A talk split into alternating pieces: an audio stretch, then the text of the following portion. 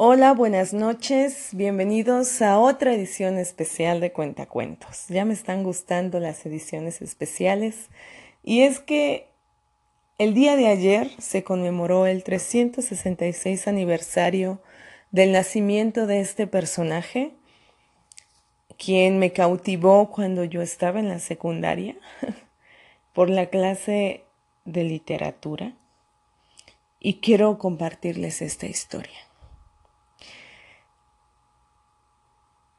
Quien nació el 12 de noviembre de 1651 en San Miguel Nepantla, México, lleva el nombre, llevaba en vida, el nombre de Juana Inés de Asbaje y Ramírez de Santillana, mejor conocida como Sor Juana Inés de la Cruz. Además de ser reconocida por su gran inteligencia y su enorme producción literaria, Sor Juana también es de alguna manera etiquetada como la primera feminista del mundo, pero van a saber por qué y cómo. Es muy conocida la anécdota de que en plena adolescencia y debido a su gran deseo de aprender, le pidió a su madre que la disfrazara de hombre para tener acceso a la universidad. En su época, solo los hombres podían hacer eso. Su deseo no pudo ser cumplido, y por dicha razón decidió ingresar a un convento para poder dedicar todo su tiempo a la literatura, las artes y la ciencia. Además, durante toda su vida pugnó por la libertad de pensamiento y de conocimiento de la mujer y su derecho a participar de la educación universitaria. Por su enorme calidad y cantidad de su obra, la han colocado como la más importante figura literaria mexicana del siglo XVII y como una de las escritoras hispanoamericanas más importantes de todos los tiempos.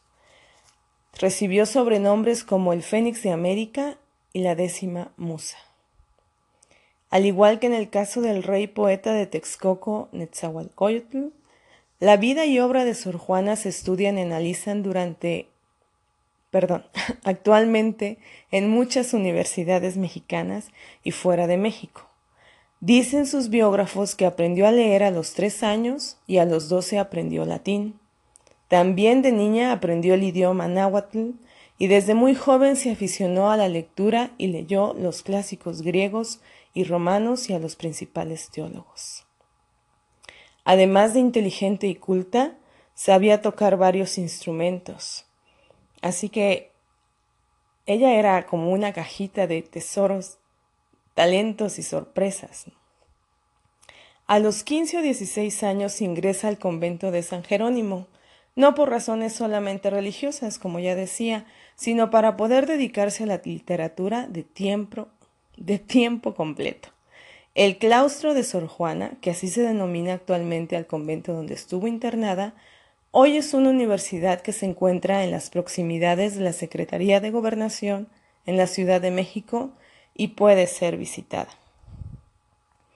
Yo me voy a despedir ahora, rápidamente porque se me corta, con un poema de ella.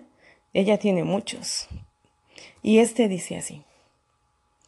Este que ves, engaño colorido, que del arte ostentando los primores, con falsos silogismos de colores, es cauteloso engaño del sentido este en quien la lisonja ha pretendido excusar de los años los horrores y venciendo del tiempo los rigores, triunfar de la vejez y del olvido.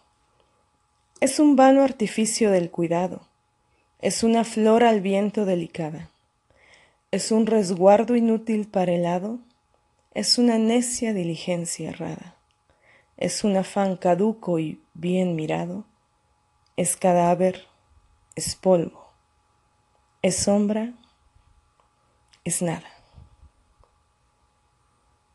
Sor Juana murió un 17 de abril de 1695 debido a una epidemia de peste que asoló, la Ciudad de México a la corta edad de 43 años. Buenas noches.